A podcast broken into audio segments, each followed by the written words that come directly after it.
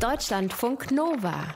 Das perfekte Buch für den Moment, wenn du als Indianer zum Karneval gehen willst. Er ist nicht blöd, auch wenn man das denken könnte, wenn man ihn ansieht. Auch wenn er das manchmal sogar selbst denkt, wenn er in den Spiegel sieht. Es ist wegen seines Gesichts. Tonis Augen, seine Nase, sein Mund. Alles in seinem Gesicht steht zu weit auseinander und sein Mund steht immer offen. Weil seine Lider herunterhängen, sieht er total fertig aus, egal ob er die Nacht durchgemacht oder voll viel geschlafen hat. Es ist ein Monstergesicht. Als Toni sechs Jahre alt war, hat er sich zum ersten Mal richtig angeguckt in der reflektierenden Scheibe des Fernsehers. Seine Oma hat ihm dann gesagt, was mit ihm los ist, dass seine Mutter Alkohol getrunken hat, als er in ihrem Bauch war, dass das fetales Alkoholsyndrom genannt wird, was er da hat, dass das nicht weggeht. Toni hat nur Drom verstanden. So nennt er es heute noch, 15 Jahre später. Drom.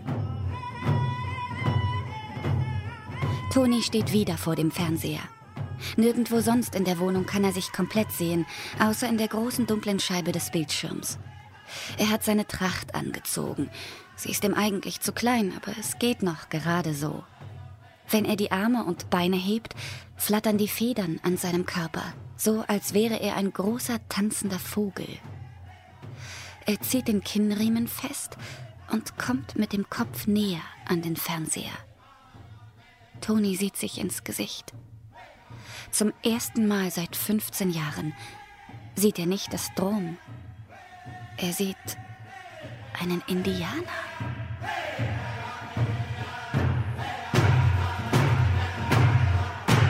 Wer oder was ist ein Indianer oder eine Indianerin?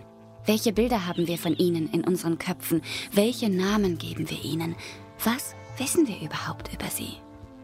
Tommy Orange Mitglied der Cheyenne and Arapaho Tribes, also Nachfahre der Native Americans, liefert in seinem Romandebüt Dort, dort Antworten auf diese Fragen.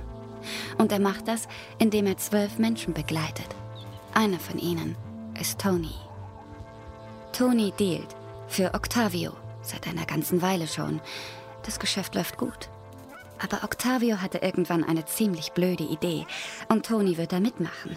Er hat sich jetzt nicht dafür gemeldet oder so. Vielmehr hat Octavio es einfach bestimmt, weil Tony ein Native ist und weil Octavio weiß, dass Tony nicht Nein sagen würde.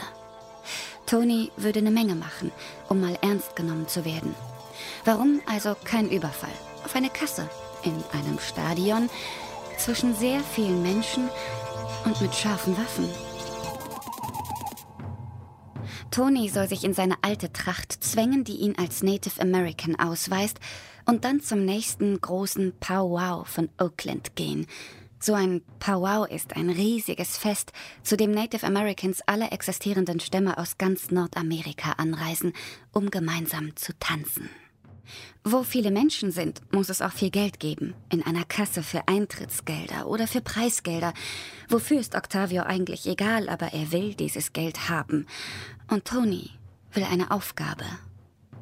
Dafür besorgt ihm Octavio eine Knarre aus dem 3D-Drucker, damit sie am Eingang vom Stadion nicht von den Metalldetektoren gescannt wird.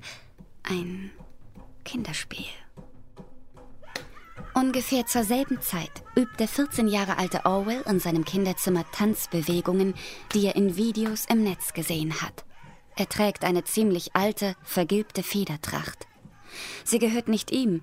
Er hat sie im Schrank seiner Tante gefunden, aber die darf das nicht wissen. Sie will nicht, dass er so früh die alten Rituale ihrer indigenen Vorfahren lernt. Sie würde es auch nicht gut heißen, dass Orwell beim nächsten Powwow in Oakland mittanzen will, unten auf dem großen Baseballfeld zwischen all den anderen. Tony und Orwell kennen sich nicht, aber sie werden einen kurzen Moment miteinander teilen. Sie werden dabei ihre Trachten tragen und sich besonders fühlen. Beide werden dazugehören und sich an etwas erinnern, das sie selbst gar nicht erlebt haben an einem Ort, den es eigentlich nicht mehr gibt. Und einer von den beiden jungen Männern wird an diesem Ort sterben. Deutschlandfunk Nova